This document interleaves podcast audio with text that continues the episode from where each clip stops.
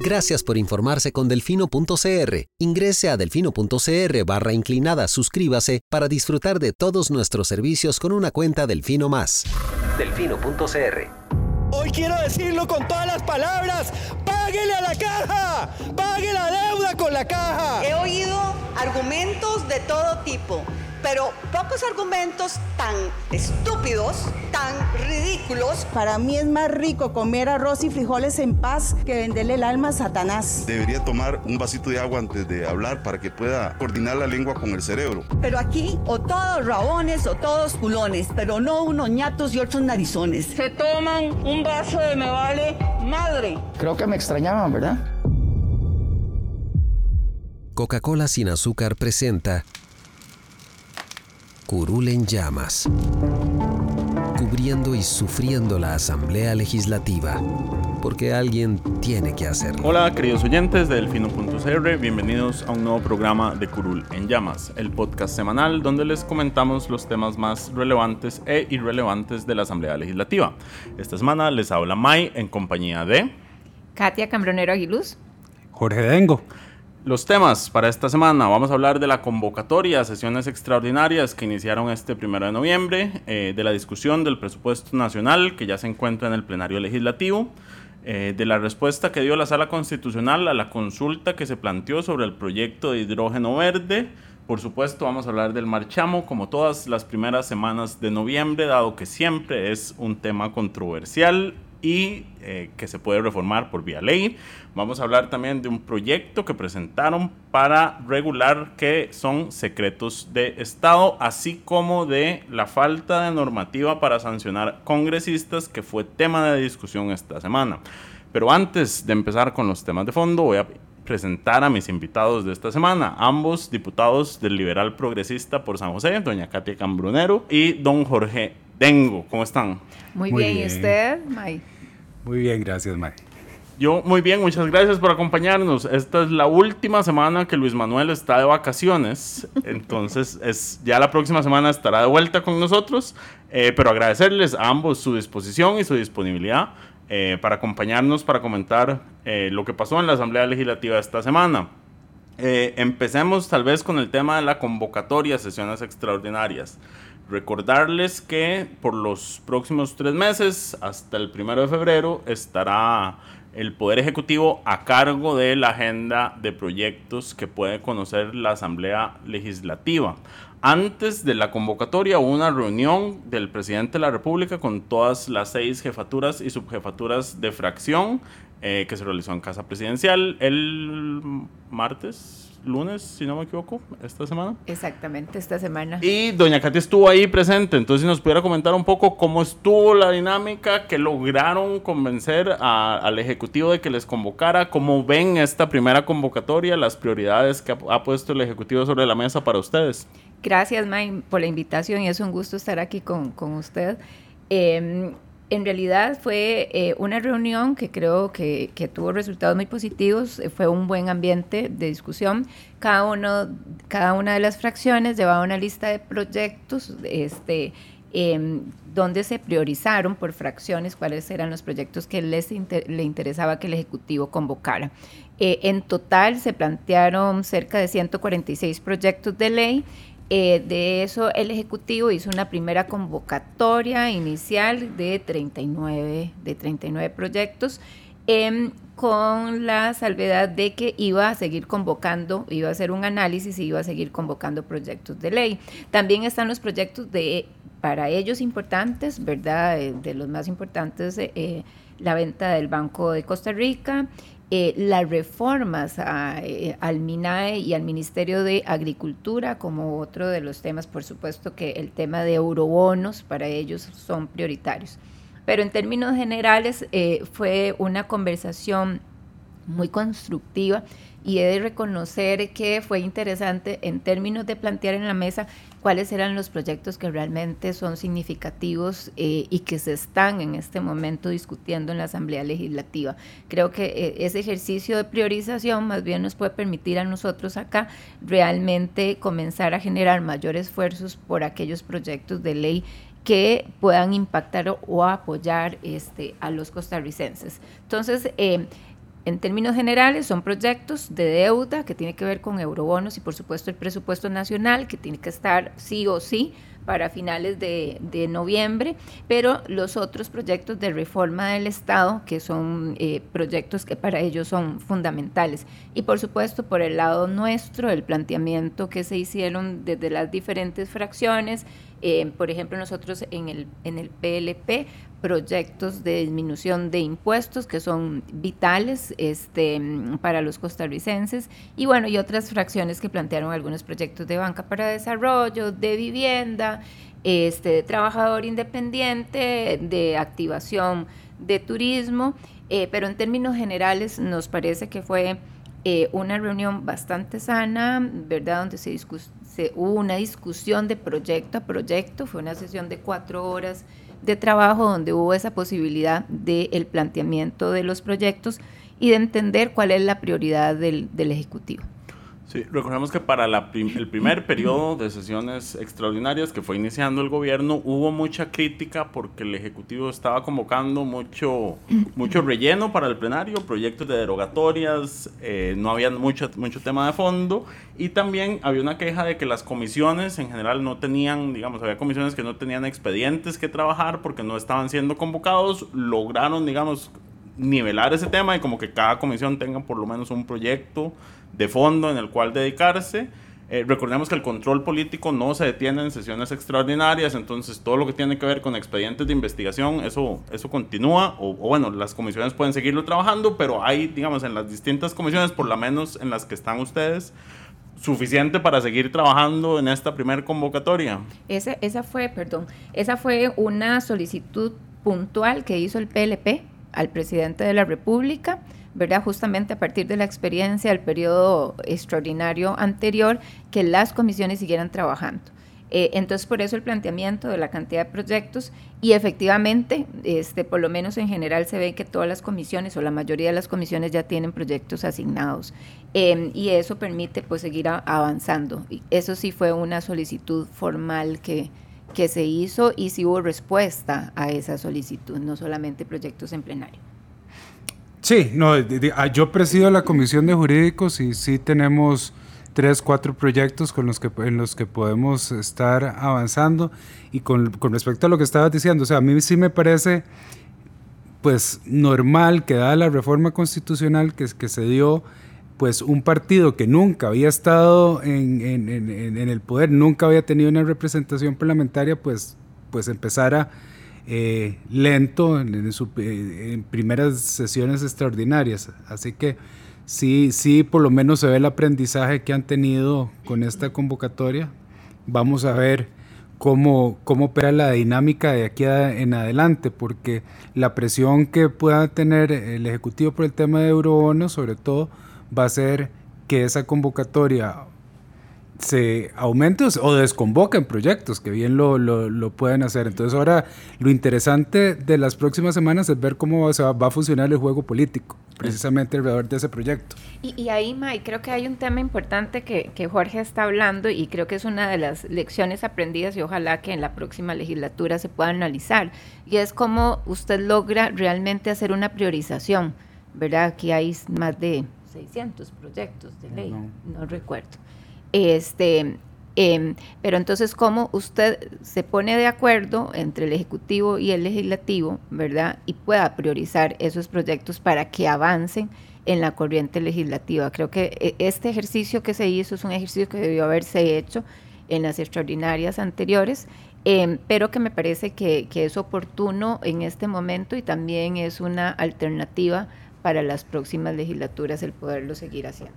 Sí, pero hay Katica, ellos realmente está, estaban formando equipo en las extraordinarias anteriores, entonces hay que darles, creo que el beneficio de la duda, pero yo creo que en eso hemos tenido una buena, un buen, una buena influencia para que pedirles que, que, el trabajo de comisiones no se pare, porque el trabajo de comisiones la gente no lo sabe, y, y yo aquí sí lo quiero recargar, porque lo que la gente ve es lo que hacemos en plenario pero el, el, trabajo preparatorio, el trabajo de importante se da en las comisiones porque ahí es donde se, se cocinan los proyectos para, para la discusión posterior. De hecho, al plenario usualmente llegan las cosas ya cocinadas, digamos. Totalmente. ya se sabe, el proyecto que llega uno sabe si tiene o no los votos y ya, ya todos los cambios y reformas posibles se le hicieron. A lo sumo se llevan algunas mociones de reiteración si hay consenso para hacer cambios puntuales y si no para retrasar también la aprobación de, de, una discusión. Algunas de las otras cosas interesantes que se incluyeron en la convocatoria fueron, eh, bueno, el proyecto para legalizar el cannabis recreativo del Ejecutivo, la iniciativa del Ejecutivo para eh, eliminar las tarifas mínimas a los colegios profesionales, que ya hemos visto que por vía de decreto ha, pegado en pared con, con los juzgados, eh, porque muchas de esas cosas tenían reserva de ley. las o bueno, ya hay leyes específicas que designaban esa potestad en los colegios y el, Ejecutivo no podía pasarles por encima como trató de hacer. Eh, la propuesta del Ejecutivo para pagar el subsidio a los pequeños arroceros por, como resultado de, su, del, de la ruta del arroz, así como el, el proyecto, había otro importante, se me fue. Bueno, no. Ah, para eliminar el fondo de avales. Que aquí es un, paréntesis. El fondo de avales es una ley aprobada que el Ejecutivo está obligado a ejecutar y no ha querido ejecutar porque está en contra. Eh, entonces está esperando eh, que se les apruebe su proyecto, pero en, en, teoría cualquiera podría decir que en este momento está en desacato de ley por no, por no hacer lo que la ley le pide. Habrá que ver. Ahora, importante lo que mencionaban ustedes y recordarle a nuestros oyentes el Ejecutivo puede convocar y desconvocar en cualquier momento. Y si quiere puede decir presupuesto y eurobonos y, y sáquenme eso de una. Ahora, y, y, eso es algo que yo no, he mencionado porque yo he venido pensando en la dinámica entre el Ejecutivo y el Legislativo y es que si bien el Ejecutivo tiene, por ejemplo, poder de veto para detener aquellas iniciativas que no le gusten, no tiene poder de aprobación. O sea, requiere de los ya sea 29, 38 votos para, para aprobar una, una, una iniciativa de ley. Entonces eso, eso va a ser un tema muy importante porque el, Ejecutivo puede decir esto o nada y la Asamblea puede decir, ah, ok, me pone eso en agenda, se lo rechazo. Ahí es donde un poco la, la dinámica política se... Pues, hay que ver cómo evoluciona este, este, este segundo periodo de extraordinarias. También recordar que es un periodo complejo porque está atravesado por el presupuesto nacional que tiene prioridad y además porque está atravesado por fin de año aquí. Después, y viene el proceso legislativo. Después del 15 de diciembre uno no espera que pase mayor, mayor cosa. Vos sabes, perdón, Katia, que ahí hay algo importante y yo creo que dentro de esto que estaba señalando Katia de la dinámica del Ejecutivo, tener una conversación más abierta y, hay que rescatar es precisamente el mensaje que la misma Asamblea le ha mandado al Ejecutivo con un par de resellos. Eh, eh, en temas que, que, ha, que, ha, vetado. Entonces, creo que precisamente ese diálogo es súper importante para poder avanzar en, en, la agenda de las cosas que le importan al país. Y que es una agenda ambiciosa, ¿verdad? Porque tenemos dos grandes temas, presupuesto, que uno podría decir que es algo rutinario, pero que va a generar discusión, y el otro gran tema es eurobonos, que va a generar una, una, discusión fuerte en las diferentes fracciones. Pero además usted tiene, por ejemplo, el proyecto de jornadas excepcionales, que ese es otro proyecto que, que de alguna forma se, se las trae, ¿verdad? Y, y, genera muchísima discusión. Y hay algunos de pensiones que también este, van a generar una discusión importante y criterios diferentes eh, según las eh, conceptualizaciones ideológicas de las diferentes fracciones en la Asamblea Legislativa, más lo que quiera el, el Ejecutivo. Entonces me parece a mí que, que sí, que, que, es una agenda este, ambiciosa de alguna forma, pero bien, o sea, son, son proyectos eh, necesarios para el país y que hay que avanzar lo, lo más rápido posible. Ojalá pongan a trabajar a las comisiones plenas. Sí, exacto. Eso es una gran. Yo, Lucho y yo siempre tenemos una discusión con las plenas porque Lucho es de la teoría de que las plenas deberían hacer más, digamos, asumir más trabajo. Y yo soy de las teorías de que nunca ha salido ninguna buena ley de una, de una plena. Pero, y, y, que hay cada golazo que ha salido por pasar por una plena porque no hay suficientes ojos encima. Eh, que son, digamos, históricamente conocidos, como por ejemplo el famoso premio Claudia Pola, aquel que terminamos ah. pagando al otro nadador, salió de una plena. Eh, pero bueno, defienda las plenas. Entonces. no, pues eh, precisamente, bueno, es, es, una cuestión no del mecanismo, no de la estructura, sino de las personas que están ahí metidas. Y, yo creo que tenés toda la razón, porque, y eso es lo que a mí me han dicho eh, acá, que hay una hay un pensamiento, hay toda una cultura de mandar lo que llaman proyectos chayotes a, las plenas, pero no debería ser así. Al final de cuentas son organismos parlamentarios que tienen una buena representación de 19 diputados donde se podrían estar discutiendo cosas que valgan la pena, donde están representadas todas las fracciones. Eh, y yo creo que es una cuestión de mentalidad, a fin de cuentas, y de responsabilidad de quien, quien asiste, y no mandar chayotes ahí. Eh, pero sí, pues es, una cuestión. Mira, eh, aquí podríamos hacer un, todo un programa de tema de organización interna y cómo funciona la asamblea, el tema del reglamento, que, yo, yo tengo ahí muchos comentarios con estos pocos meses de que tengo de estar aquí, de, de ver cómo estamos tomados por un reglamento que está diseñado para hacer que el diputado sea dependiente de la asesoría y el, y el, órgano legislativo como tal.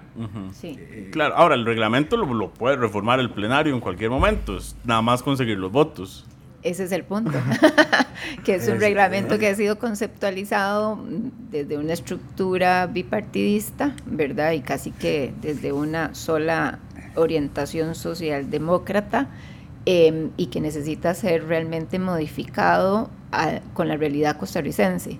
Creo que tiene elementos que, al igual que toda la reglamentación de nuestro país, al final te ata eh, para realmente no ser tan eficiente eh, a la hora de la discusión y sobre todo el análisis de lo que tiene que aprobar esta Asamblea Legislativa. El mecanismo de las plenas son mecanismos que deberíamos nosotros de utilizar en aquellos, desde mi perspectiva, en aquellos proyectos que no sean de trascendencia país y que de alguna forma em, no vayan a afectar ni recursos este, institucionales, ni vayan a afectar, digamos, alguna política trascendental nacional.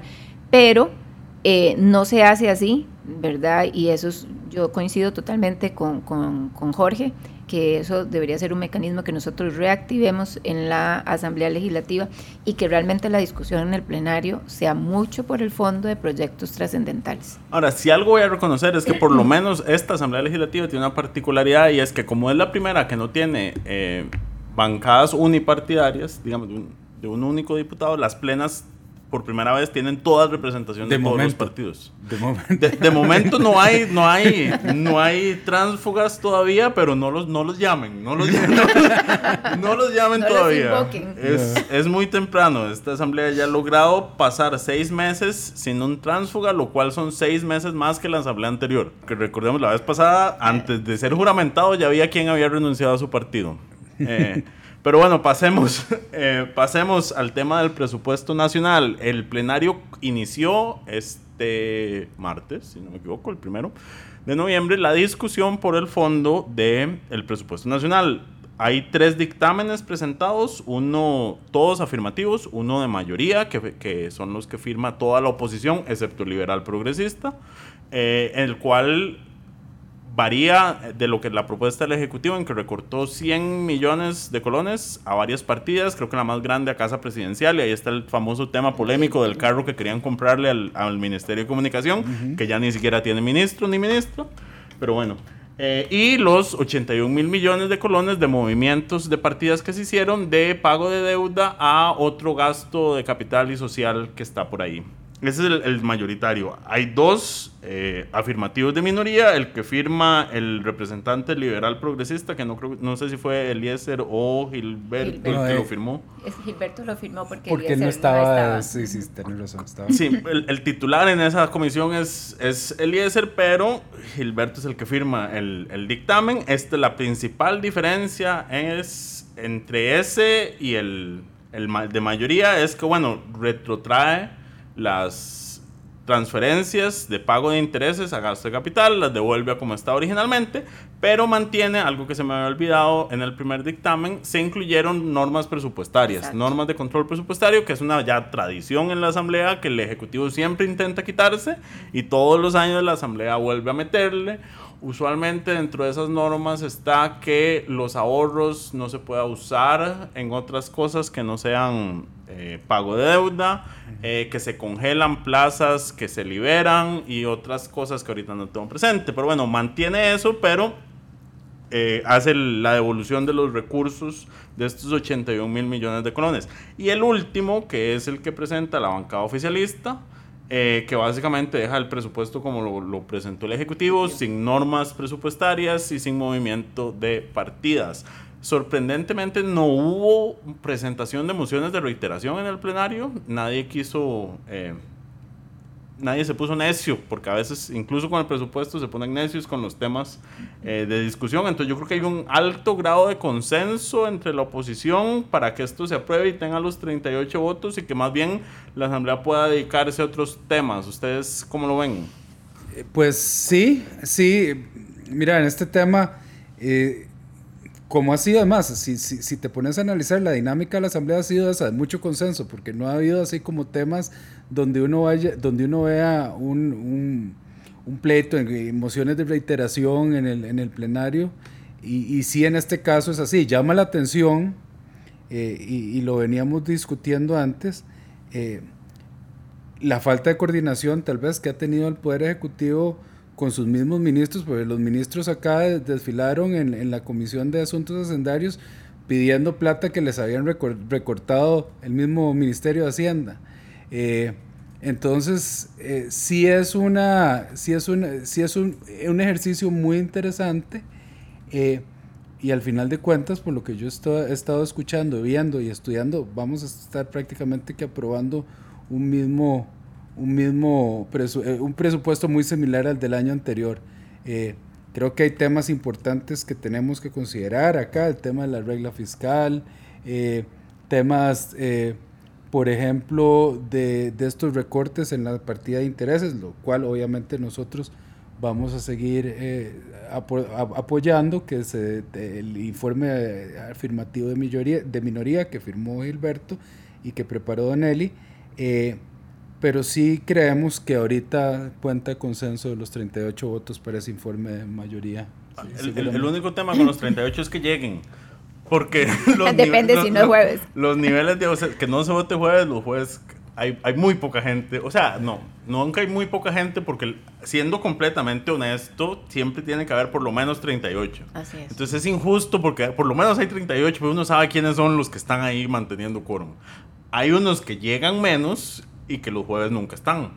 Pero bueno, perdón, la interrumpí. No, básicamente con el tema de presupuesto y efectivamente, como dice Jorge, esperaríamos que, que fluya rápidamente. Es importante destacar que eh, por parte del PLP eh, creemos que, eh, la, digamos, el recurso utilizado de generar o darles intereses sobre deudas a partidas específicas se, nos resulta un poco mal técnicamente. Y aquí hay dos posiciones. Uno, efectivamente incrementa el gasto si de alguna forma este, esos intereses no se utilizan, pero además, ¿qué pasa si hay un aumento real en los intereses? ¿Verdad? Eso yo siempre lo, lo dijimos, eso es como una expectativa porque usted no puede asegurar que realmente eso se dé. ¿Y qué puede provocar, Mike? Que eh, tengamos eh, un presupuesto extraordinario ¿verdad? Y eso podría ser un poco complicado. Entonces nosotros sí mantuvimos siempre eh, ese criterio técnico y, que es un criterio técnico, digamos, muy responsable en términos de no utilizar ese, esos recursos porque se vuelve más una expectativa para, para las mismas instituciones, pero bueno, eso fue lo que el criterio de, la mayoría. Y sí es importante también el tema de las normas presupuestarias. Por parte del PLP sí se generó una norma presupuestaria específicamente para el Ministerio de Educación, perdón, donde establece que tiene que reportar los pagos de más que hacen, porque todos sabemos aquí lo que ocurre con el Ministerio de Educación y la planilla del Ministerio de Educación. Entonces sí se estableció como norma presupuestaria que cada tres meses, si mal no recuerdo, semestralmente tenía que comunicar, ¿verdad?, eh, los pagos de más hechos en las planillas. Eso eh, nos parece eh, que sí es un tema relevante por la importancia que tiene la planilla del Ministerio de Educación en el presupuesto nacional. Pero sí pensaríamos, ¿verdad?, que el, presupuesto fluya y que muy rápidamente quede aprobado. Aquí la discusión interesante de este periodo extraordinario creo que va a estar en el tema de eurobonos. Eh, y, en, y, en los diferentes eh, dictámenes que hay, pues, está, uno de, de 6 mil, ahora hay uno de 3 mil, entonces hay, hay que ver qué es, y ahí sí ahí sí yo no te podría decir que tenga muy claro el panorama de votación. No, no, ninguno de los dos bandos, digamos, ni el de 6000 ni en la hora de 3000, que antes era 1500, tiene los 38 votos. Eso eso es eso es claro y eso es eso es un riesgo. La semana pasada, yo, que yo hablaba con la expresidenta Silvia Hernández de la Asamblea Legislativa, em, ella decía que ella estaba segura de que Hacienda tenía los recursos, porque a estas alturas del partido, si ellos están esperando eurobonos, eh, denlos por perdidos porque ya el, plazo de tiempo no les da. Ya no les da el, plazo para hacer la colocación de aquí a enero para los pagos que se quería hacer y, al menos lo que nosotros sí hemos visto y, de la información financiera que hay es que sí hay recursos para hacer el, por lo menos ese pago en, enero. Sí, lo cual entonces le quita al, al, Ejecutivo este discurso de enero, enero, enero, eh, la guillotina está encima de nuestras cabezas y ocupamos que esto salga rápido. Eh, porque pasado enero, si se hace ese pago, y la, esta discusión se puede alargar. Exacto. La, la, eh, la mm, jefa de fracción del oficialismo pidió en jefes de fracción que Eurobonos se comenzara a revisar. Ella quería ayer este, se va a comenzar a revisar el martes, ¿verdad? Porque ahorita nosotros tenemos que dedicarle al plenario al presupuesto mínimo una hora 30, una hora 45. Entonces, después de Trabajador Independiente, que es el segundo proyecto que tenemos ahí, comenzaríamos a revisar eurobonos. Esa fue la, solicitud y, el compromiso que, que existe. Pero sí, efectivamente, hay toda una presión por parte del Ejecutivo que no tiene dinero para los aguinaldos, o sea, ni para el bono escolar. Si el Ejecutivo no tiene dinero para los, para los aguinaldos, no lo va a tener a pesar de que hacia el proyecto se apruebe el lunes, esa plata no va a salir de ahí. Es correcto. Entonces eso es un discurso, digamos, para la gradería, nada eh, más. Es, es, un discurso, sí, porque la plata por la colocación de esos... Eh, de los eurobonos se va a ver hasta el finales del primer trimestre del probablemente el próximo año. El proceso, de, digamos, desde que se aprueba hasta que se finaliza la colocación son fácil cuatro o seis meses. Entonces es, es mentira que, que, el aguinaldo depende de eso, eso es pura... Puro, pura presión. Pura presión hacia, o Mental. puro discurso a la gradería para que presione a la asamblea, digamos, de alguna forma. Pero este, quienes saben de esto saben que no, no va por ahí la cosa. Así es. Em, pero esos son los dos proyectos, creo que para el cierre de este año. Creo que esos van a ser como los proyectos de discusión más importantes, creo yo, no sé si vos pensás, trabajadores independientes, sí. este, pero sin duda van a ser los, los, proyectos de, de cierre de, de, año de la Asamblea. Ah, ah, y como, te, como hablamos ahora temprano, hay que ver en qué momento se desconvoca algo precisamente por la presión de, de eurobonos. Ahora, en el proyecto trabajador independiente, de pues uno anticipa una, una, una resistencia natural de los compañeros del Frente Amplio. Ya tienen, de, pues ahorita estamos viendo en revisión las mociones que ellos habían presentado. Va a haber una moción que se va a presentar corrigiendo un poco el texto de acuerdo a las observaciones de la caja, que es una moción de consenso entre los entre las entre cinco fracciones, pero igual ahí van a eh, obviamente ellos desde su posición, que es muy respetable, hacer la, la, discusión, la discusión y dado que solo tenemos esos espacios tan cortos por la discusión de presupuesto, hay que ver cuánto va a patear para adelante en las semanas la discusión de eurobonos. Bueno, ya fue, eh, ya lo sugirieron, ¿verdad? Este, cuando eh, doña Pilar estaba solicitando incluir en la agenda el tema de eurobonos, pues eh, el diputado Acuña sugería que ellos también podrían convocar proyectos. Y darle Él se los dijo, exacto. Ustedes pueden limpiar la agenda si quieren. exacto.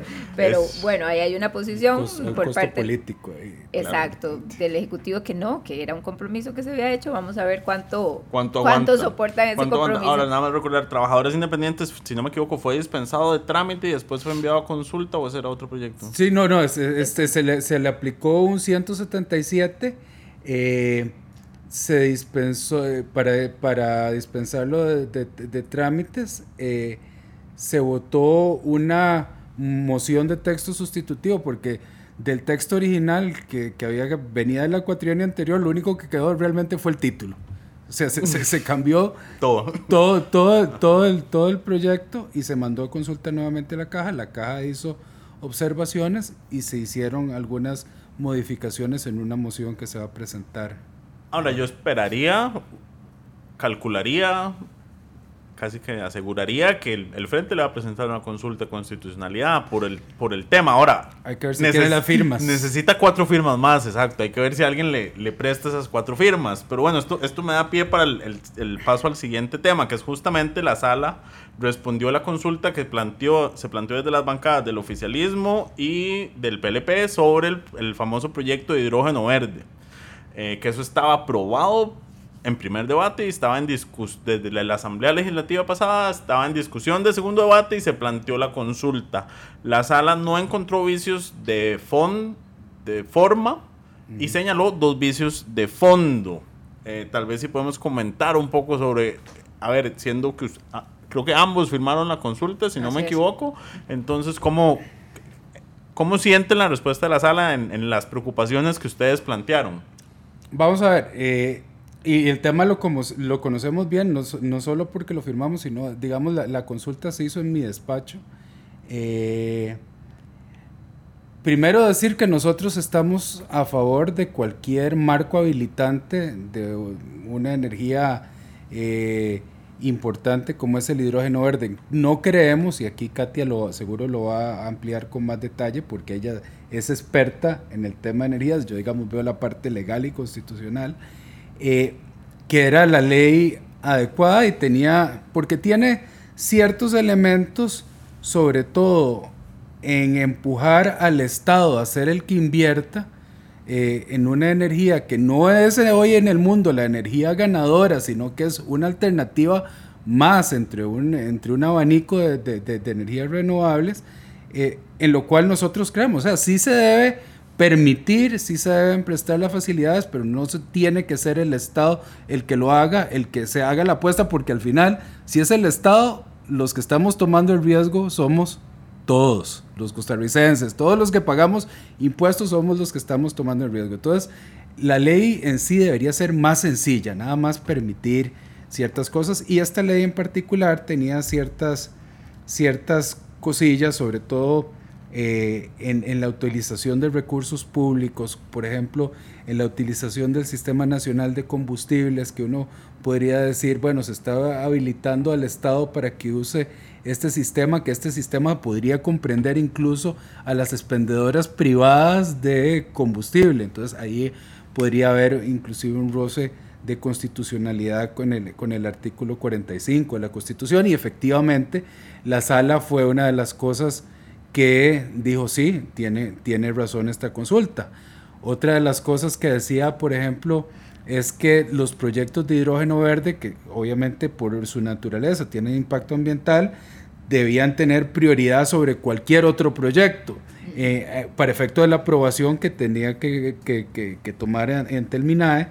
Y vamos, obviamente uno entiende el sentido de urgencia, pero eh, el órgano rector de la materia ambiental es el que tiene que definir qué es lo que tiene más urgencia o no. Entonces, de alguna forma estamos violentando el derecho mismo al medio ambiente, ahí el, el artículo 50 de la Constitución eh, y, la sala precisamente dijo esto, que aquí no es que usted tenga que decir por ley que estos proyectos de hidrógeno verde son prioritarios, sino que el ente rector es el que tiene que manejar. Entonces, eso fue. ¿Cuáles son los insabores que a mí me quedan? Pues, pues si vos ves, y, realmente cuando uno estudia el expediente, ve que no hay nada detrás técnico para sustentar esta, este proyecto y, eso fue una de las cosas que nosotros argumentamos, que no había, digamos, estudios técnicos detrás de todo este marco habilitante que va con muchas exoneraciones, va pidiéndole a empresas del Estado que se metan a hacer investigación, desarrollo, eh, que lo justifica, pero la sala dijo que eso no es un tema. No, si no encontró vicios de inconstitucionalidad. Ahora, recordemos, estamos en extraordinarias, entonces, si el Ejecutivo no convoca el proyecto, el, el, por tanto, y el proyecto podrá seguir eventualmente su camino, que ahorita tiene que ir después de esto a la Comisión de Consultas de Constitucionalidad hasta que se convoque o hasta el 1 de febrero cuando regresen las sesiones ordinarias. el Ejecutivo ya dijo que este proyecto no es su prioridad y que ellos tienen una alternativa en, el, en un proyecto marco del sistema energético. Exacto, sí, ellos, ellos convocaron un proyecto de ley de, eh, y efectivamente es una armonización, la llaman la armonización del sistema energético nacional. Y nosotros creemos que es necesario y urgente, no solamente es urgente para el país que tengamos una ley marco en el tema energético donde se pueda hacer un análisis de las diferentes energías y entender ¿verdad? La conveniencia de esas energías, en qué momento y en qué procesos. Uno de los cuestionamientos más importantes que nosotros hacemos a este proyecto de hidrógeno verde, ya Jorge dijo un, un elemento fundamental, que es esa priorización sobre otras actividades económicas, que eso no tiene ningún fundamento, tiene que ver con la autorización que se le da a diferentes empresas o instituciones nacionales para que inviertan en investigación en toda la cadena de valor de hidrógeno verde. Y eso nos parece que es un tema muy delicado, ¿verdad? Porque las inversiones de hidrógeno verde no, no estamos hablando ni siquiera que son inversiones de 150 mil dólares, no estamos hablando de inversiones de millones de dólares y estamos hablando que es una tecnología que es una, una tecnología muy reciente, Alemania, que, que digamos que que está trabajando fuerte en este tema, está hablando que va a tener resultados en hidrógeno verde de aquí a 17 años. A ver, no estamos diciendo con eso que no tenemos que hacer un abordaje, sino que las inversiones sean por parte del sector privado donde no ponemos en riesgo a las empresas nacionales o estatales. Entonces, eso creemos que es, que es crítico, pero además es que Costa Rica necesita una ley que, que, que permita entender todo este ecosistema energético y sacarle el mejor provecho posible, ¿verdad? Estamos hablando de hidrógeno verde, se está hablando de gas natural, por parte del Ejecutivo. Estamos hablando de electricidad como una de las mejores alternativas de corto plazo para sustituir a los combustibles fósiles, tenemos que replantearnos qué va a pasar con todo el tema de combustibles fósiles. Entonces, estamos hablando de la energía solar también, que Costa Rica realmente está teniendo eh, una muy baja em, participación, ¿verdad? Con, con, ese tema. Entonces sí necesitamos tener una discusión mucho más robusta, pero que podríamos hablar de un tema eh, global y no un tema particular.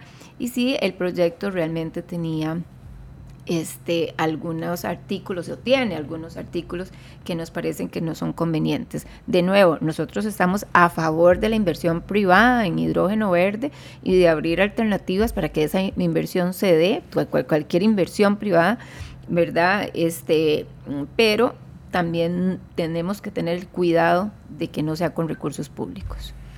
Yo ahí lo que agregaría inclusive, porque Katy ha hecho un muy buen trabajo en esto, eh, coordinando con las personas que estaban proponiendo del lado de la unidad, con, ah, con Daniela Rojas, eh, inclusive con la misma Monserrat Ruiz de Liberación, para que introducir modificaciones, ya sea este proyecto o el proyecto del que presenta el Poder Ejecutivo, para precisamente lograr esto. Entonces, creemos que hay un buen ambiente para moverlo para adelante. Sí, efectivamente, el proyecto va a tener que ir de nuevo a la comisión, ¿verdad? Después de que pase por la comisión eh, de, de, análisis constitucional, tiene que pasar de nuevo a la comisión de ambiente, que fue donde se dictaminó. Nosotros ya hemos estado trabajando con, con la Unidad Social Cristiana para hacer, de hecho, ya está el planteamiento de mociones, ya lo estamos revisando con, él, con ellos para que el proyecto de alguna forma en los temas que, que, discutimos que no eran convenientes tengamos este, alguna modificación.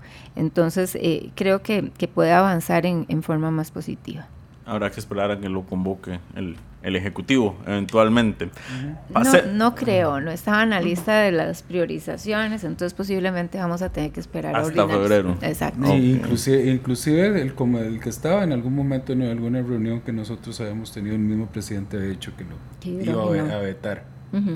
ah, bueno, que él, que él diga que va a vetar algo no es extraño, entonces ya, ya, ya. Y que lo vete y que lo resellemos tampoco es extraño. se han dado casos, se han dado casos. Eh, pero bueno, pasemos al siguiente tema. Como todos los años, eh, la primera semana de noviembre eh, sale a cobro el marchamo. y se inicia una discusión en redes sociales en torno a por qué el valor de los vehículos en Costa Rica, si son bienes depreciables, eh, o sea, que pierden valor por el simple hecho que usted los saca de agencia y ya vale un 20% menos, nada más por haberlo sacado, ¿por qué aumenta el impuesto al valor a la propiedad y por qué se paga más de marchamo? Este año incluso el, el seguro obligatorio automotor, que es un rubro digamos, no, no tan marginal dentro de todos los rubros que componen el marchamo, se mantuvo estable, digamos, es 138 colones más barato que el año anterior, tomando en cuenta que hay una inflación de doble dígito, eso en realidad es una caída real del, del precio. Sin embargo, eh, hubo un aumento eh, en, en el impuesto al, al, a la, a la, el impuesto a la propiedad de vehículos, que es el grueso del marchamo. Todos los años pasa esto, todos los años se hace una discusión sobre este tema. Eh, los últimos dos años incluso la Asamblea aprobó eh, rebajas al, a, ese impuesto específicamente. El año pasado esa rebaja fue vetada por el presidente Carlos Alvarado y no hubo chance de resellarla justamente porque cae en periodo de extraordinarias y él nos iba a convocar un, un proyecto para que se lo resellaran. Eh, pero bueno, desde la unidad presentaron un proyecto eh, para tratar de, resolver este tema. Vimos en redes sociales que desde el despacho de, don Jorge se quería también trabajar al respecto para resolver un poco eh, una situación que es anual, o sea, literalmente todos los años, la primera semana de noviembre, tenemos esta discusión. Entonces, tal vez si podría explicarnos un poco cómo solucionar este tema, cómo podríamos resolver este tema desde la Asamblea. Bueno, eh, como vos decís, es un tema que se ve año a año, o sea, nosotros nos preocupa muchísimo, sobre todo porque este es un caso de Costa Rica muy particular, o sea, si uno va a ver otras latitudes, es, rarísimo, yo se lo comentaba inclusive a un cuñado mío que viene a Estados Unidos que se dedica a coleccionar carros, yo le decía, pues cuánto pagás? Y cuando le expliqué lo que era el marchamo acá en Costa Rica, me dicen, no, eso aquí no existe, yo aquí pago 50 dólares por este carro y yo inclusive, yo hasta el año pasado estaba viviendo en México, yo me traje mi carro, el que yo tenía allá, y yo en México pagaba 30 dólares de tenencia, que era una cuestión anual. Costa Rica es muy particular en eso. Y sí, como bien lo estás diciendo, yo creo que el problema principal que hay es que hay un grado de discrecionalidad muy alta por parte del Ministerio de Hacienda para fijar los valores de los vehículos y no hay una metodología clara y metodología que sea, eh, vamos a ver, que sea lógica, diría yo, porque no es lógico que un activo que está sujeto a depreciación se aprecie por la inflación. Correcto, nada más un paréntesis. Actualmente lo que establece la ley es la de 1088, si no me equivoco, es que los vehículos tienen una depreciación del 10%, pero a eso hay que calcularle la inflación como para contrarrestar esa depreciación. Y además hay un tema de valor del mercado, que Hacienda lo que hace es básicamente agarrar los modelos por tipos de modelos y si un carro se vende o, es importado a un precio más alto del que estaba, se registra para todo ese tipo de carros ese precio. Exactamente. Y eso es lo que ellos consideran valor, valor de mercado. Básicamente el valor más alto por el que entró un, un vehículo que, que, a ese precio que, país. Que, es, que realmente esa discrecionalidad bestial, brutal que tiene Hacienda en este tema. Entonces, ¿qué es lo que vamos a hacer nosotros? Y aquí yo creo que es importante manejar las expectativas de la gente, porque a, las personas yo creo que no hay que mentirles. Nosotros estábamos esperando de un gobierno que había dicho que se iba a echar la bronca, que se echara la bronca en estos temas de costo de la vida y, honestamente yo quiero ser claro, yo he caminado con el gobierno en muchas cosas que han hecho en el tema de la ruta del arroz, el tema de los del proyecto de ley de reducción de tarifas mínimas de colegios profesionales, que, Luis, que, que gran parte fue hecho en mi despacho, no coincido con los decretos, eh, sí, estoy, estaba en desacuerdo, pero muchas cosas hemos coincidido. En esto, yo sí creo que el gobierno no está mandando un mensaje consistente con lo que dijo en campaña, eh, porque realmente no se está echando ni la bronca y le está echando la bronca a la Asamblea. Nosotros nos la vamos a echar, pero sí hay que manejarle la expectativa que esto no va a tener probablemente impacto este año. No, eh, como, como suele suceder y ya lo dijiste. Sí, sí, porque además siempre, o sea, es, usual que, a ver, los últimos años, como lo que se aplicaba eran rebajas, había como una cierta calma. Después, el año pasado el, el odio hacia el Ejecutivo por vetar el rebajo aprobado este año no les dio chance, el, oficialismo le quitó los votos al proyecto de don Leslie Jorges que buscaba rebajar el, monto del impuesto. Así es. en, realidad se han presentado dos proyectos, ¿verdad? El de el diputado Jorges, que básicamente era lo mismo, disminuir un porcentaje y que la gente pagara un poco menos. Y ahora Melina Hoy, que presenta un proyecto que hace modificaciones a la tabla de valorización, ¿verdad? Y a los eh, rangos para definir qué porcentaje debe pagar sobre el valor eh, del, vehículo. Y yo creo que aquí lo más importante de lo que decía Jorge es cómo logramos modificar la ley para que Hacienda no tenga esa potestad de valorar algo que pierde valor con el tiempo. Y yo insisto, es que para Hacienda nunca va a ser suficiente, nunca. O sea, en esta y en las administraciones pasadas y en las que venga.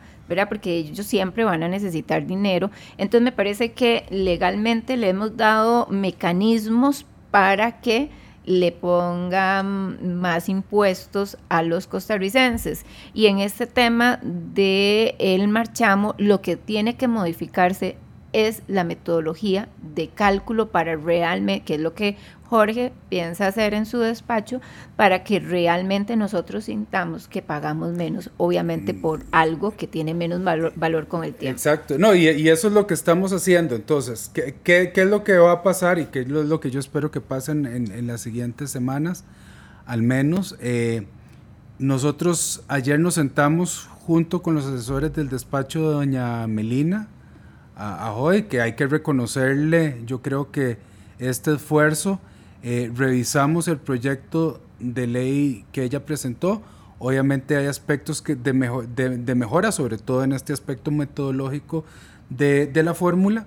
Eh, la exposición de motivos es lo suficientemente amplia para que no haya problemas de conexidad y para que nosotros podamos introducir los cambios que queremos y quedamos que vamos a trabajar juntos en eso y aprovecho, digamos, este espacio que tenemos para invitar a cualquier otro diputado que se quiera unir a trabajar con nosotros en este sentido, bienvenido. Ese es uno. Aparte de eso, vamos a presentar dos cosas que también las estamos trabajando en paralelo. Una de las cosas que nos dimos cuenta es que si bien es cierto, ese seguro obligatorio automotor no ha subido, como bien lo señalaste, se le está cargando un IVA de el 13% cuando la ley de fortalecimiento de las finanzas públicas, que, donde se creó el IVA, dice que las primas de seguros personales están sujetos a una tarifa de IVA del 2%. Entonces, desde la Asamblea se puede decir, se puede interpretar auténticamente que el seguro obligatorio automotor es un seguro personal, personal eh, que debería caer, ahí.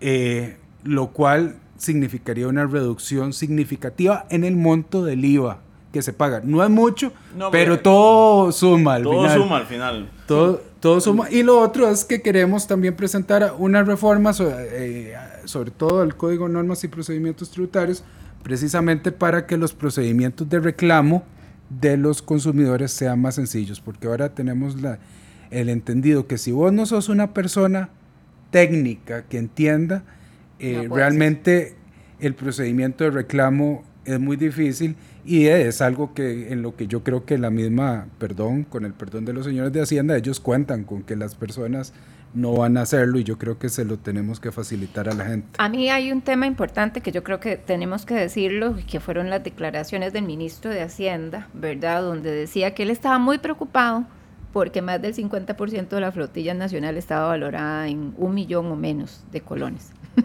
Entonces, que eso significaba que había algo extraño porque había que hacerles reajuste según valor de mercado. A mí en realidad lo que me preocupa, ¿verdad? Es que él no entienda que la realidad del país es otra y que la gente tiene menos ingresos para vivir y que la gente tiene que jugársela con, carritos, digamos, de, no, no, muy, no muy buenos. Entonces, creo que, que hay que ponerle un alto al Ministerio de Hacienda, sobre todo, y a mí a veces hasta me parecen abusos, porque el ajuste fue de un 2.19%, ¿verdad? En el valor, o sea, ¿cuánto más va a recaudar Hacienda por ese valor fiscal? O sea, eso es, eso es un número que hay que pedirle a la tributación, o sea, ¿cuánto más va a recaudar? A ver, en lo que hablábamos previamente, en el marchamo están, es donde están los aguinaldos. Eh, Ahí es donde están los y. Es que, acuérdese que el 67% de lo que pagamos en marchamo se va a Hacienda. 67%. Sí. Y un 19% de lo que pagamos realmente por seguro. Y, y, realmente, cuando uno se pone a ver que el destino final del impuesto que supuestamente debería ser el mantenimiento de la red vial del país, eh, de, pues, una, gran parte se va a caja única. Ah, la gran parte se va a caja única y pues, no está cumpliendo ni el fin, está cumpliendo solo un fin recaudatorio, ser un impuesto a la riqueza, no un impuesto a lo que debería ser. Ahora, hay algo que yo quiero destacar del, del, proyecto de Melina y de la iniciativa de ella, y a ella le damos el reconocimiento de congresista de la semana por esto, y es que, a ver, en los últimos tres años, lo que han hecho, incluido el diputado Jorge, son propuestas populistas. Son populistas porque lo que hacen es una curita para hacer un rebajo momentáneo que además al año siguiente vuelven a presentar para seguir saliendo las noticias. Porque hacer una, una, un arreglo, digamos, de, del problema de fondo implica hacerlo una vez y el tema deja de ser tema. Exacto. Y no puedes seguir sacando réditos eh, con la gradería de todos los años. Yo soy el que voy a defender que paguen menos porque cuando se resuelve el tema estructural deja, deja de, de, existir esa posibilidad, digamos. Entonces yo eso se lo quiero reconocer. Lo otro que quería mencionar es que el proyecto de ella no toca el tema de autobuses, taxis y carga pesada, que para quienes no saben, los, los autobuses, taxis y cargas pesadas y motocicletas pagan montos fijos de marchamo. Eh, para autobuses, taxis y carga pesadas, el, lo que pagan ellos de impuesto eh, el impuesto a la propiedad de vehículos es 8 mil colones anualmente. Eso está así porque así se fijó desde 1987 y nunca ha sido modificado en la Asamblea Legislativa.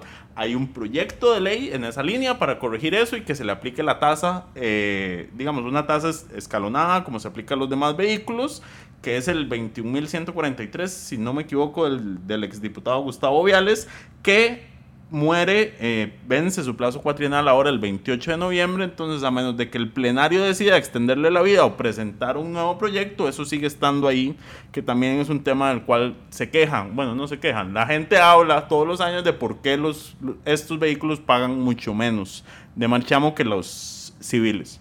Y, ahí estamos totalmente, totalmente de, acuerdo. Y aquí, de, pues hay que hablarlo con, sin pelos en la lengua. Aquí la, la, la verdad es que es una cuestión muy de populismo porque al final de cuentas, ¿dónde, ¿dónde termina la discusión? La discusión termina en que estos son los vehículos de transporte público, que se le va a trasladar al usuario de estos, de estos transportes por medio de, de tarifa este incremento de costos y que, pobrecitos, y realmente no es así. Nosotros estamos evaluando la mejor fórmula posible, porque si, si vos me preguntás cuál sería mi mundo ideal, en mi mundo ideal yo creo, bueno, sería no, no pagar estas barbaridades y, que fuera como otros países, que son unas, unas tarifas muy módicas, eh, pero debería ser un índice que comprenda el peso del vehículo, el impacto ambiental que tiene el vehículo eh, y la depreciación.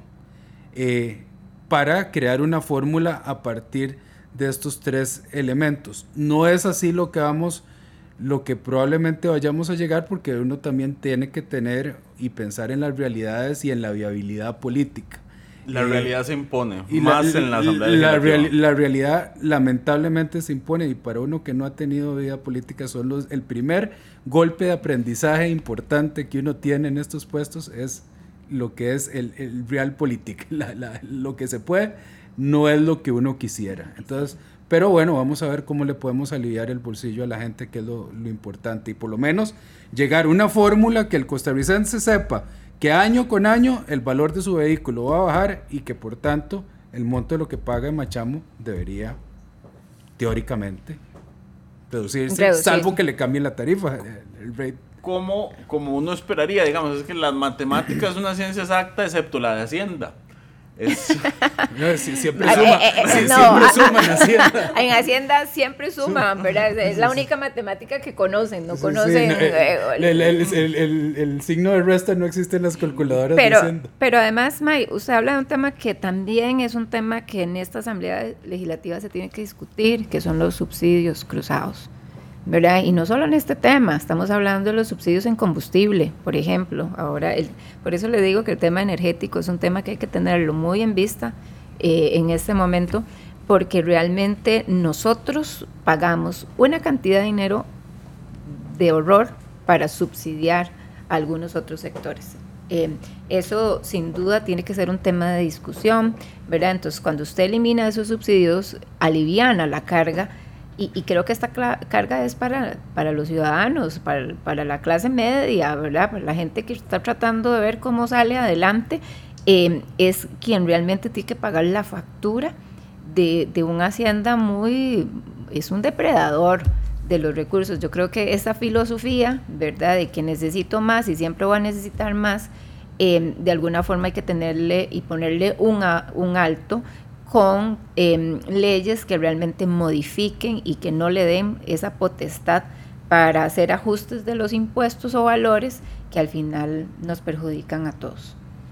Correcto. Pasemos al siguiente tema. El lunes de esta semana, el plenario legislativo dedicó su última, en realidad su última sesión del periodo ordinario. del primer periodo ordinario, a discutir un tema que ya estaba discutido y resuelto. A ver, y es un tema que claramente también para la gradería genera controversia, y es que se tuvo que archivar la sanción que la Contraloría General de la República había recomendado de 25 días sin goce de salario o dietas contra el diputado Gilbert Jiménez por faltas administrativas cometidas cuando él era alcalde de Desamparados. Me parece que las faltas eran del 2018, si no me equivoco. Em, no, sí, puede ser. Eh, lo cual también es todo un tema de cuánto duramos en sancionar a alguien administrativamente en este país. Hace poco, paréntesis, leía la noticia de que los directivos de la caja sancionados por el tema de la compra de mascarillas ya tienen que regresar a sus puestos porque han estado dos años, fuera, En, investigación y, no, no, hay, no hay acto final, digamos. Entonces eso es, eso es todo otro tema. Pero específicamente en el caso de congresistas abrió la discusión de... Em, seguimos sin una ley específica para sancionar, digamos, para, para que los, las y los congresistas puedan recibir sanciones por faltas, ya sea administrativas, digamos, en cargos previos, que eso era algo eh, que yo creo que hasta que pasó esto con Don Gilbert no estaba eh, mapeado, digamos, en ninguno de los proyectos, pero también por faltas al deber de probidad, que ya la reforma constitucional que se hizo para que eso fuera posible cumple cuatro años sin que tengamos todavía una ley disponible. Eh, por supuesto, diputados de diferentes bancadas. El Frente Amplio hizo uso amplio de la palabra eh, sobre este tema para agotar también un poco la discusión de, del, del lunes, me parece. Eh, pero claro, generó reacciones desde otra bancada. La pregunta es, ¿existe ambiente para resolver este tema finalmente? ¿Hay, ¿Hay una luz al final del túnel para que las y los congresistas tengan un régimen disciplinario que les sea aplicable? Sí, desde el PLP nosotros estamos totalmente a favor de que, de que exista ese régimen. En este caso, y, yo quiero hablar de este caso particular porque me parece que la intervención del Frente Amplio fue una intervención de culparnos por algo que nosotros, mm, ¿verdad? Ni siquiera ha pasado ni lo hemos discutido en este momento. Y además me parece que, que también este, culpa por un vacío que efectivamente ni siquiera nos habíamos dado cuenta, ¿verdad? Porque e, e, él está cambiando de puesto y entonces no existe un marco jurídico que lo pueda sancionar, porque los actos se cometieron ocupando él otra posición. Y además eso se suma que es diputado, ¿verdad? ¿Qué pasa si hubiese pasado a otra, a otra posición en la función pública? En cualquier otra posición de la función pública se le hubiera podido aplicar la sanción, solo siendo, a ver, solo como congresista es la única en la cual hay un vacío legal. En cualquier otra de la función pública hubiera sido aplicable la sanción. claro, pero no la tenemos, no había ninguna aplicación. Hay, un vacío. Hay un vacío. Entonces ese fue el informe que se generó por parte de la presidencia que tuvo reacciones. Y creo que en ese sentido me, me parece que hay que generar la discusión desde un tono diferente Em, y revisar muy bien lo que se propone, ¿verdad? Porque sí, nosotros creemos que se tiene que dar, han, ha habido muchísimas irregularidades en relación a eso. Ahora, también algo extraño, a ver, yo entiendo, el presidente de la Asamblea hizo la consulta a la Procuraduría de, de cuál era el órgano que debía resolver este tema, la Procuraduría dice es el plenario, pero también dice el plenario no puede hacer nada más que archivar, entonces es una situación complicada porque entonces la recomendación es archivar, pero y si el plenario hubiera querido, se revela y votan todos por no archivar el, el, la sanción que hubiera pasado. Nada, porque no pueden aplicar la sanción. Entonces, porque no existe. Ajá.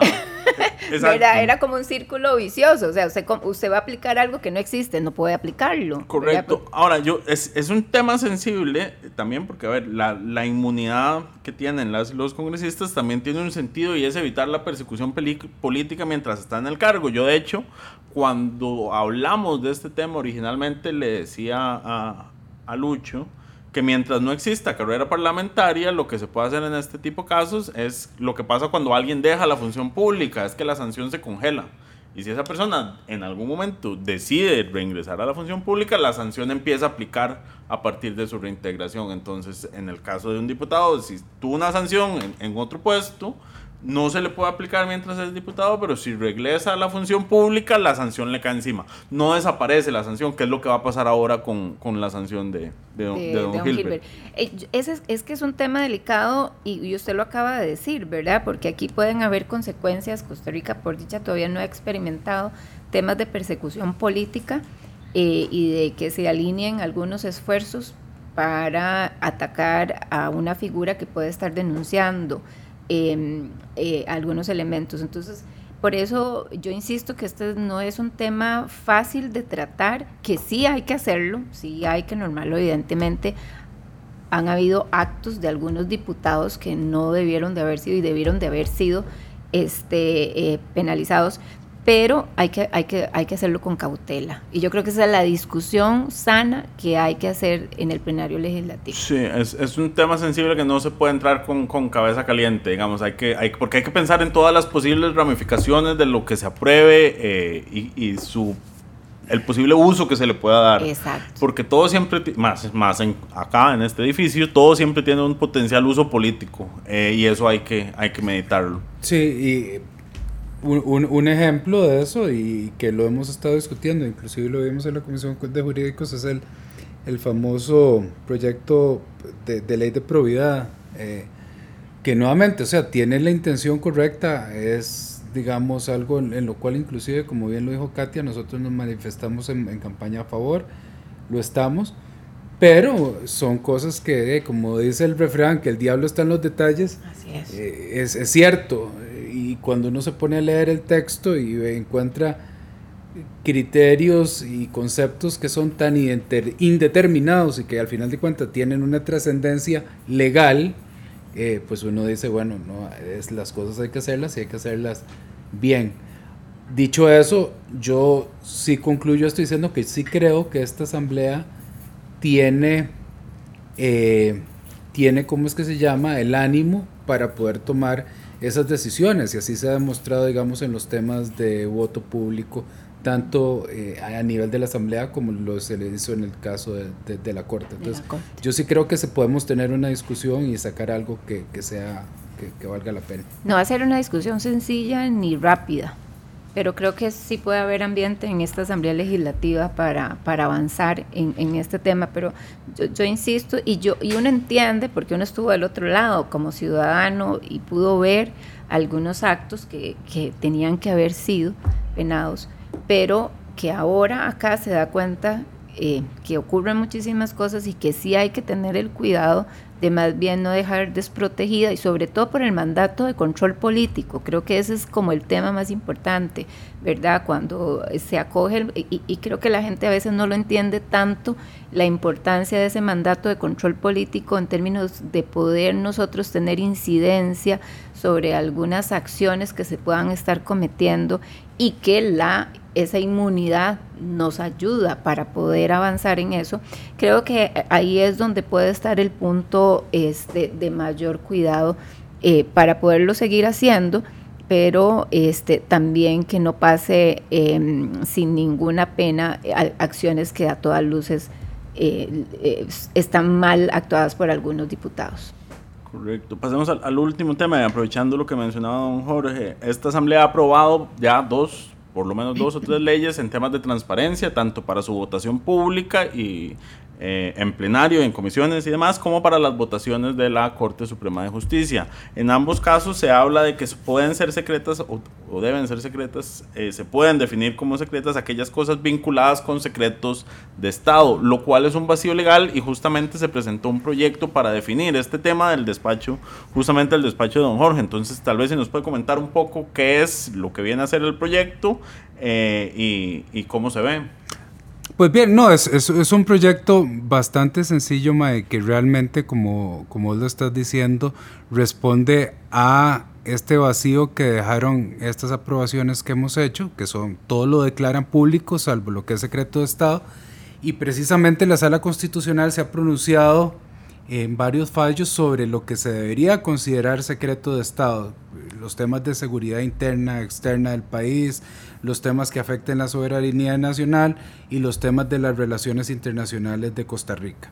Eh, entonces, pero también la misma sala ha dicho, ok, esto es lo que debería ser, pero se requiere una ley porque esto es de reserva de ley. Entonces nosotros lo que básicamente lo que hicimos fue darle forma a toda esta jurisprudencia de la sala, eh, establecer ciertos parámetros como que puedes algo se puede mantener en secreto de Estado hasta por 20 años nada más, que el Poder Ejecutivo tiene obviamente que motivar las cosas que son secreto de Estado a la luz de esto, y que las violaciones a los derechos de humanos nunca pueden estar sujetas a temas de secreto de Estado. Entonces, es un proyecto muy sencillo que esperamos tenga, tenga ambiente para pasarse precisamente para complementar este grupo de reformas que hemos hecho.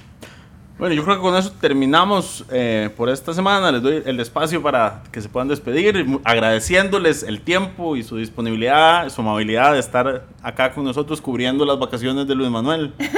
bueno, que, que dichoso Luis Manuel, ¿verdad? Tres semanas de vacaciones. ya hace falta en la asamblea. Eh, muchísimas gracias, May, por el espacio. Yo realmente siempre escucho Curul en llamas desde antes de estar en la Asamblea Legislativa em, y ojalá que sigan siendo así de críticos porque eso nos ayuda a hacer un trabajo diferente. nuestra fracción es una fracción que donde tratamos de hacer muy bien las cosas técnicamente y, hacer abordajes desde el fondo y desde la raíz de las cosas. Entonces, pues bueno, seguimos adelante y muchísimas gracias de verdad por, por estar hoy por acá. Igualmente, no, eh, como lo está diciendo Katia, yo también soy ha sido escucha del programa, me, gusta mucho, me gusta mucho el criterio técnico que tienen ustedes, me gusta que manejan muy bien el reglamento y lo manejan mucho mejor que mucha gente que está aquí sentada. Y a, veces es soporte eh, técnico para nosotros en realidad. Y a veces me he dado cuenta que cosas que he dicho están, están, mal, dichas en, temas reglamentarios, pero es, es, es muy refrescante ver el, el, el, el, tono que le, da, que le da voz y que le da Luis Manuel a los temas y sepan, al menos ah, yo soy uno que la crítica eh, cuando es constructiva la disfruto muchísimo, muchísimo, porque me parece que es algo que es necesario. Y cuando tiene ese fundamento técnico, porque lo que hace es construir y creo que eso es lo que necesita este país, que construyamos en, en conjunto. Entonces, mil gracias. Muchas gracias. Muchas gracias y nos escuchamos la próxima semana. Esperamos que todas y todos estén bien. Coca-Cola sin azúcar presentó Curul en llamas, cubriendo y sufriendo la Asamblea Legislativa, porque alguien tiene que hacerlo.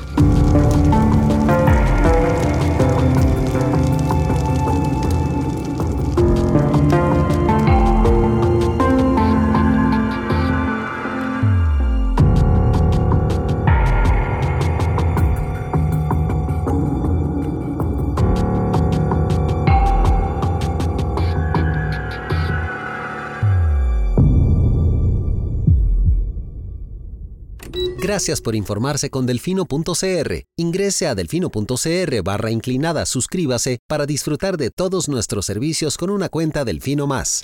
Delfino.cr